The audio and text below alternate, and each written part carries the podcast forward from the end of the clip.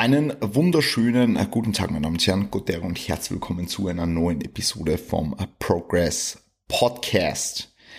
Ich hoffe, ihr seid alle fresh und alle ready für diese brandneue Folge, in der es ein Q&A gibt. Ja, ihr habt gestern wieder mal dazu aufgerufen, dass ihr Fragen stellt. Und ihr wart sehr, sehr fleißig und ihr habt mir ein paar davon rausgepickt, die wir im Zuge dieses Podcasts heute beantworten werden. As you can tell, maybe Energielevels sind um einiges geringer als sonst. Mag am gestrigen Beintraining liegen. Mag aber vielleicht auch einfach an Diät-induzierte Ermüdung liegen. Also Energielevel zu den letzten Tage waren schon wirklich unter aller Sau. Aber ich beschwere mich nicht. Ich bin sehr, sehr glücklich. Also ich bin total glücklich in der Position zu sein, wo ich jetzt gerade bin. Mit allen negativen Aspekten, die natürlich auch mitkommen, aber es sind in Wirklichkeit keine negativen Aspekte, sondern es sind Erfahrungen und es sind, sind Dinge, die ich nie vergessen werde, so, ja, also. Es läuft gut. Es läuft alles sehr, sehr gut. Es läuft alles nach Plan. Es läuft äh, alles, wie wir es uns vorstellen. Also jetzt im Zuge von der Prep, ähm, da bin ich wirklich sehr, sehr happy. Ähm, die Leute, die das jetzt per Video schauen, werden sehen, ich habe hier zweimal Synergy stehen. Einmal in Lemon, einmal in Watermelon. Ja. Watermelon, Lemon. Wir machen uns jetzt mal Watermelon auf. Ist übrigens mein Favorite Synergy.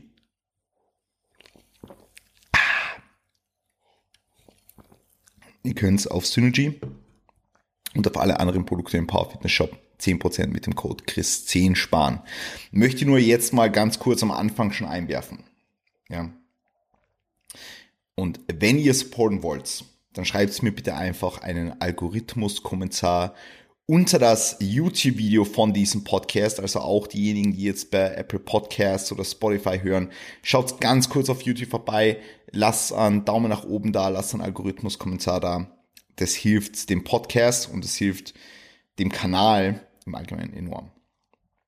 Gut, dann würde ich sagen, wir steigen einfach direkt in die Question and Answer Partie ein und fangen mit der Frage an, die Beinrückseite beim Kurzhantel RDL besser spüren. Also wie man das hinbekommt. Und grundsätzlich muss man sagen, man kann an Kurzhantel RDL in verschiedenen Kontexten betrachten. Ja, wenn man jetzt Grundübungen und generell diese, diese, diese, diese großen Übungen hernimmt, ja, dann sind das definitiv Übungen, wo wir uns nicht auf das Gefühl versteifen wollen. Das heißt, die Sensation, die wir während einer Übung haben, hat relativ wenig damit zu tun, wie stimulativ die Übung ist. Das heißt, es gibt Übungen, wo die Mind-Muscle-Connection eine größere Rolle spielt und dann gibt es Übungen, wo die Mind-Muscle-Connection eine geringere Rolle spielt. Ja, also einfach wie du, wie du deine Muskulatur in bestimmten Bewegungsmustern ansteuern kannst und so, das ist natürlich wichtig, ja, aber bei einem Romanian Deadlift geht es jetzt für mich darum, auch wenn ich das jetzt aus einer Coach-Perspektive betrachte, kann die Bewegung in einem sicheren Rahmen durchgeführt werden und stellt die Zielmuskulatur den limitierenden Faktor dar, ist die Technik on point und erfüllt die Muskulatur, die für die Bewegung verantwortlich ist, ihre Funktion. Ja? Wenn wir jetzt an Ariel hernehmen, sei es jetzt, ob ich ihn jetzt ein bisschen Hamstring dominanter mache oder ob ich ihn Glut dominanter mache, ja, ähm, dann habe ich natürlich eine Hüftstreckung. Ja? Und über diese Hüftstreckung, auch wenn es jetzt mit ein bisschen mehr oder mit ein bisschen weniger Kniebeugung ist, über diese Hüftstreckung will ich meine Hamstrings und meine Glutes trainieren. Ja, natürlich trainiere ich auch meine, meine, meine, meine, Latissimus, natürlich trainiere ich auch mein, mein Lower Back, ähm, einfach weil, weil diese Muskulatur mitwirkt. Ich würde jetzt aber niemals in einen Kurzhandel RDL reingehen und sagen, dass ich meine Beinrückseite während der Übung voll fühlen muss. Ja. Aufgrund von der Gelenksposition und dem, dem, dem Gewicht mit dem Hebelarm, das du ja in der Hand hältst eigentlich, ja, ähm, halte ich das nicht für eine sinnvolle Idee. Das heißt, hier würde ich mich wirklich auf eine akkurate Technik konzentrieren und was für mich beim, beim Romanian Deadlift beispielsweise wichtiger ist als das Feeling während der Übung, ist das Feeling nach der Übung. Das heißt, wenn du jetzt einen Kurzhandel Romanian Deadlift machst und du legst danach die Handeln ab, ja, und du spürst, dass dieser Kurzhandel RDL stimulativ war im Hinblick auf deine Hamstrings, sind, sind nicht, nicht sore, aber du spürst deine Hamstrings, du spürst deine Glutes, du spürst, welche Muskulatur du gerade trainiert hast. Das hat für mich eine viel eine höhere Bedeutung als das Feeling während der Übung. Weil wir wissen, dass Sensation nicht gleich Stimulus ist, ja, und wir wissen, dass wir, wenn wir eine Muskulatur in ihrer Funktion trainieren, dass, dass, dass ein hypertropher Stimulus vorhanden sein wird. Wenn natürlich Rahmenbedingungen stimmen, das heißt nah genug am Muskelversagen etc. pp. Ja.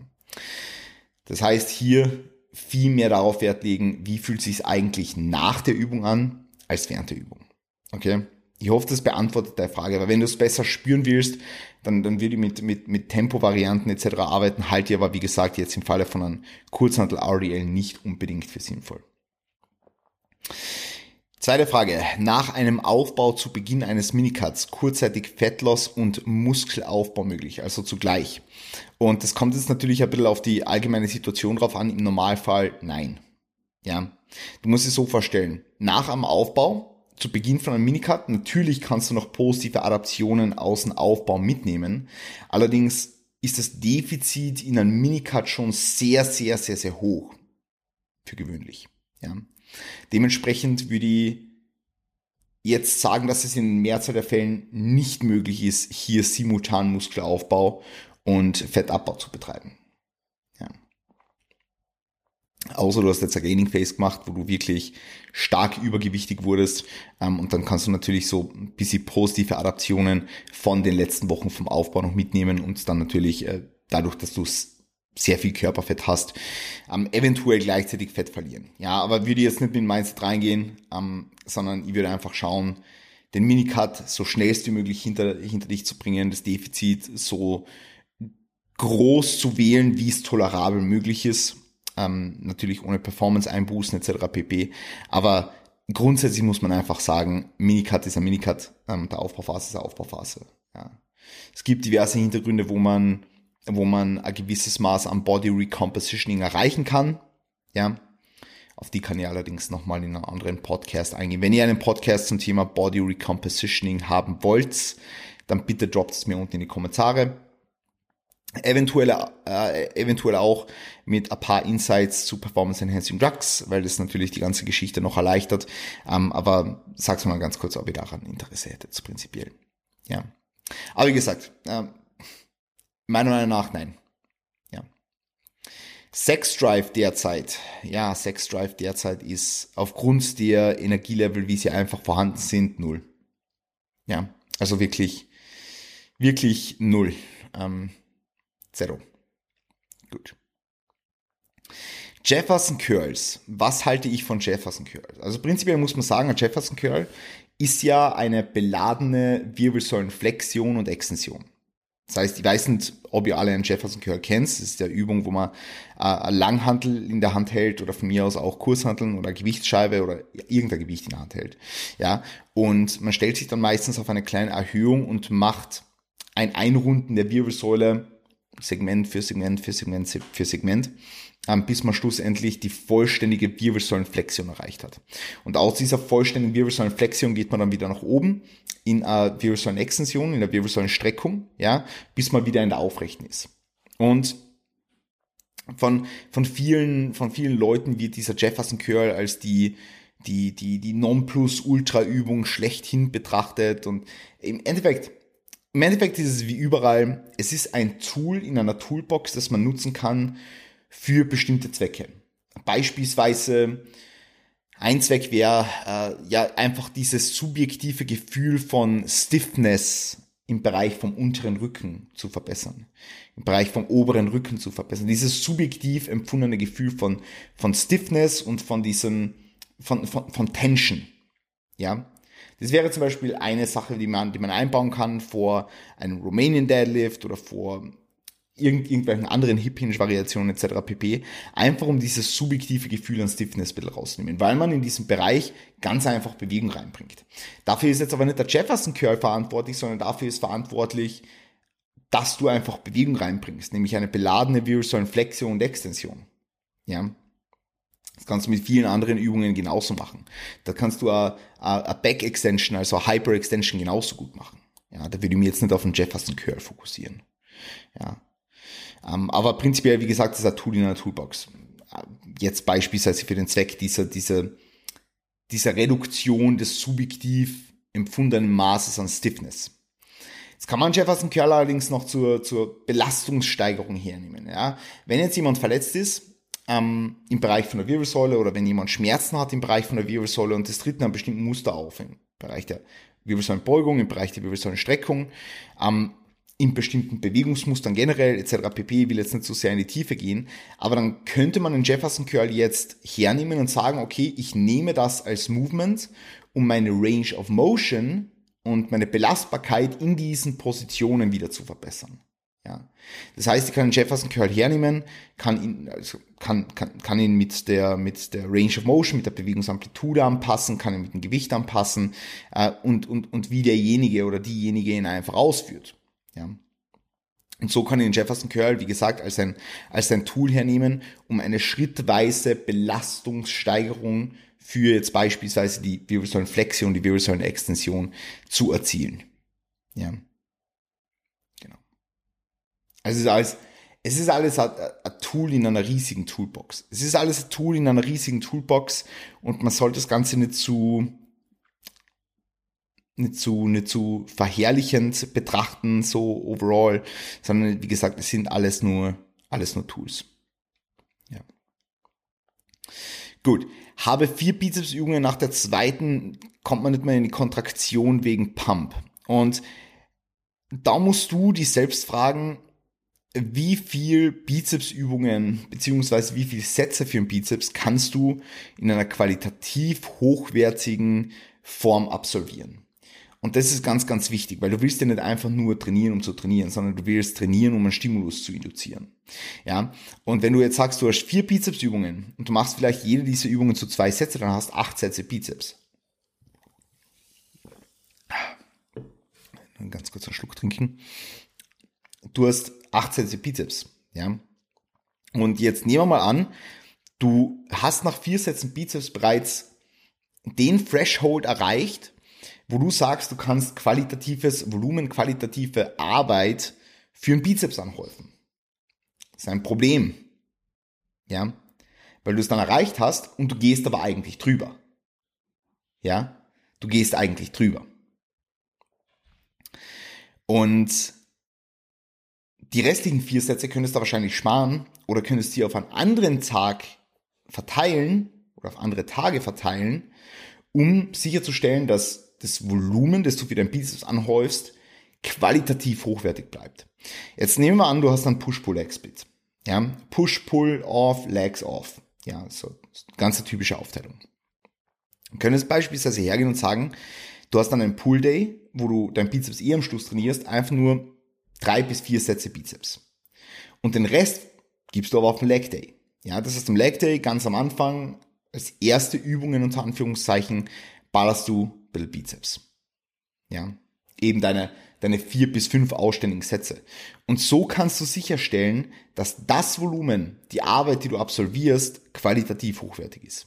Natürlich muss das immer einhergehen mit einer guten Übungsauswahl und mit allen Parametern im Blick auf die Regeneration, die, die einfach passen, etc. pp. Aber, wie gesagt, äh, ich würde einfach immer schauen, dass das Volumen, das du absolvierst für eine bestimmte Muskelgruppe, so hochwertig wie möglich ist. Ja. Und vor allem bei Bizeps macht Sinn, das Ganze etwas besser zu verteilen, beziehungsweise äh, hier, hier, hier das Ganze einfach äh, mit einer höheren Frequenz zu absolvieren. Ja. Bizeps einfach schnell regeneriert und bevor ich hier am Ende von einer Pull-Session vier Bizepsübungen mache mit eventuellen äh, Junk-Volume, ja, also Volumen, das nicht für, nicht für Adaptionen sehr positiv verantwortlich ist, würde ich eher einfach sagen, okay, nimmst das und shiftest es auf einen anderen Tag. Und nimmst sogar zwei Sätze, shiftest sie am Push Day, dann hast du nochmal drei Sätze am Pull Day irgendwie und dann am Leg Day vielleicht auch nochmal zwei Sätze. Ja. Oder du machst, wie gesagt, an Pull und Leg Days. Wäre jetzt in dem Kontext Option. Ja. Gut. Ich hoffe, damit ist die Frage geklärt. Wenn du dazu noch irgendwelche Fragen hast, dann bitte hier unten in die Kommentare stellen. Wenn Einschätzen der Reps in Reserve in den Mainlifts schwerfällt, lieber prozentbasiert arbeiten und nein, ähm, der Meinung bin ich nicht, dass man das machen sollte. Meiner Meinung nach sollten die Leute dann einschätzen lernen, was es heißt, bei Mainlifts nahe am Muskelversagen zu trainieren. Und dazu ist es auch notwendig, dass man auch in Mainlifts mal failt. Ja. Also, gib dir die Safety Pins bei der Kniebeuge mal auf adäquate Höhe und versuch mal wirklich ein M-Rap zu machen mit einer akkuraten Ausführung, mit einer, mit einer Technik, die komplett flawless ist, ja, und versuch mal so viel Wiederholungen zu machen, bis du quasi nicht mehr hochkommst, ja. Wie gesagt, technisch gesehen muss das einwandfrei sein, es muss standardisiert sein, etc. pp. Aber schau mal, wie viel, wie viel da überhaupt geht. In den meisten Fällen geht mehr, als du denkst, ja, und das, das sollte jeder mal gemacht haben. Also einfach während einer Kniebeuge zu fehlen beispielsweise. Weil ansonsten lernt man dieses Einschätzen nicht. Ja, wie gesagt, einen sicheren Rahmen gewährleisten ähm, und dann einfach mit der Ziehmuskulatur das Gewicht bewegen und keine, also keine Veränderung der Form erzielen über den, über den Ablauf beispielsweise einer Kniebeuge. Ja, sondern wirklich standardisiert das Ganze betrachten. Gut. Aber prozentbasiert würde ich nie arbeiten. Ich würde immer schauen, dass ich das Einschätzen der Reps in Reserve lerne. Ja. Warum spürt man beim RDL manchmal die Dehnung in der Wade? Ähm, also das ist meistens gar nicht die Dehnung in der Wade, die du spürst, sondern vielmehr den, den Nervus ischiadicus, also den Ischiasnerv, ähm, den du da spürst. In der Kniekehle wirst du wahrscheinlich meinen. Ja. Aber es kann auch sein, dass du die Dehnung in der Wade spürst. Ja. Es kann, kann vorkommen. Also bitte, äh, wenn du dahingehend noch irgendwer Fragen hast, schreib mir bei Instagram mal DM.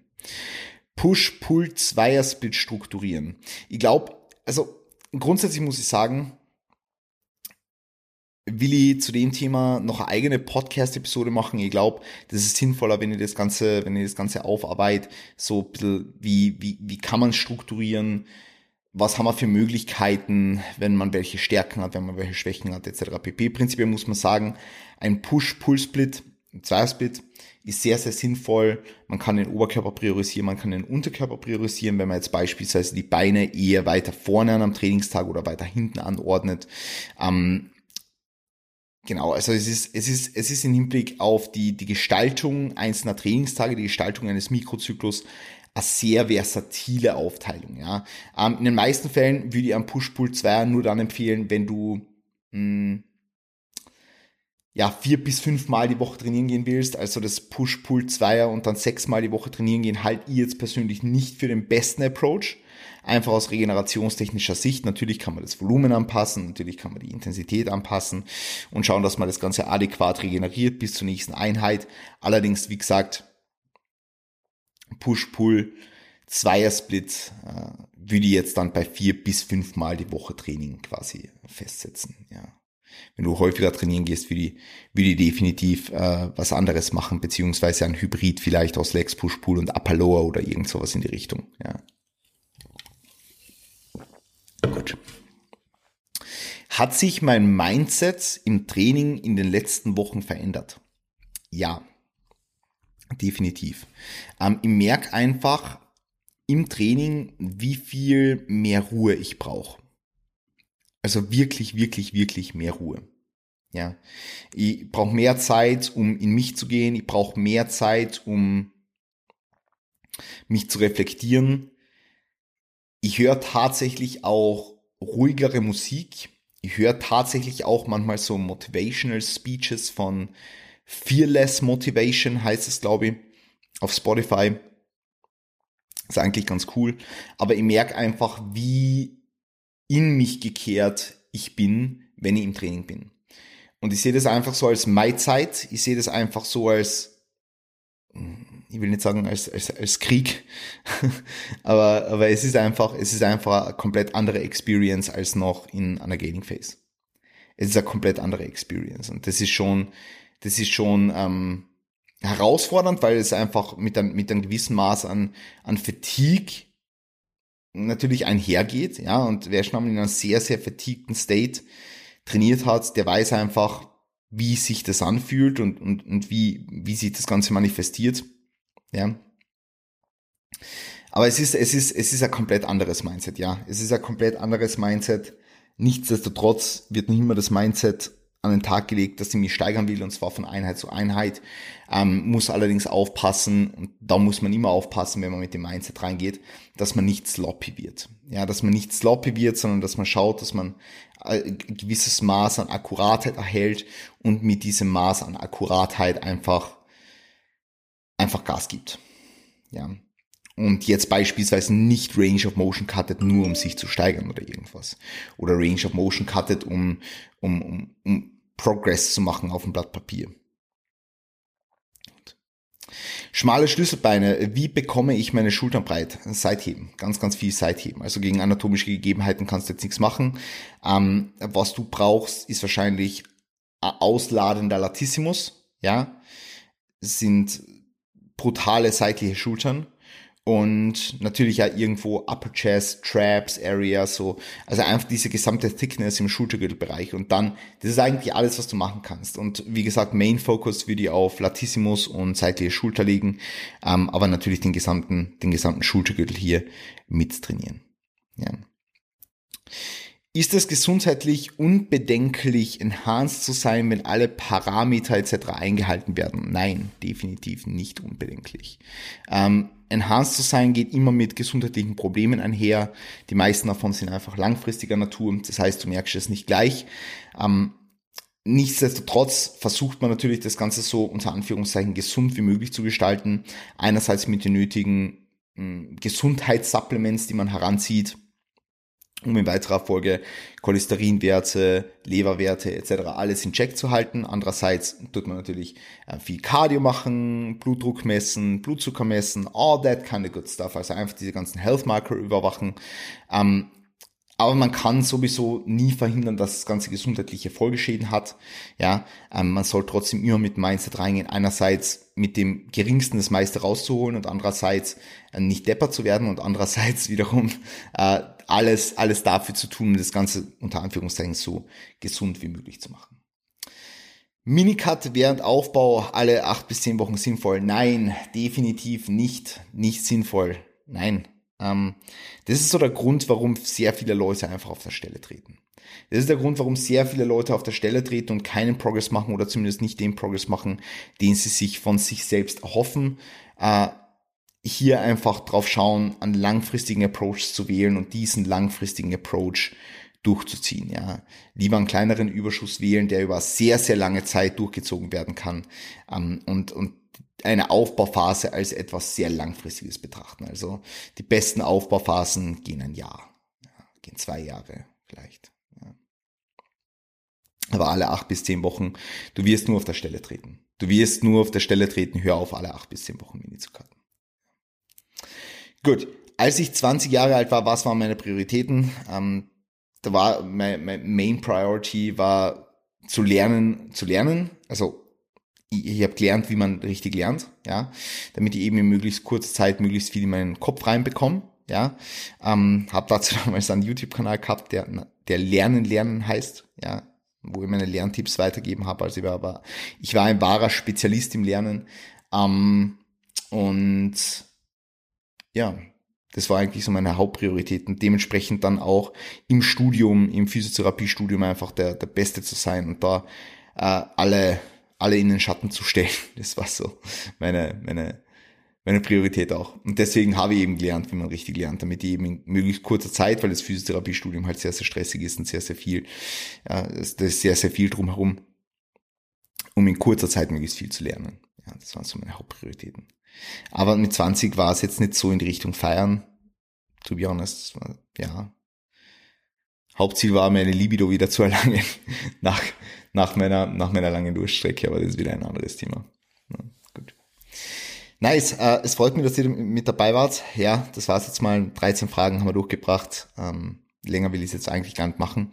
Wenn euch diese Podcast-Q&As gefallen, dann bitte hier unten in die Kommentare einen Kommentar reinschreiben, einen Algorithmus-Kommentar und Ansonsten auf Apple Podcasts mit fünf Sterne bewerten das Ganze, das würde mich natürlich unheimlich freuen. Und ansonsten, ja, war es jetzt von meiner Seite. Ich wünsche euch allen einen wunderschönen Tag. Passt auf euch auf, gebt Gas, verwirrt eure Träume, Geist und Stände. Wir sehen und hören uns demnächst. Peace und gute Ehre.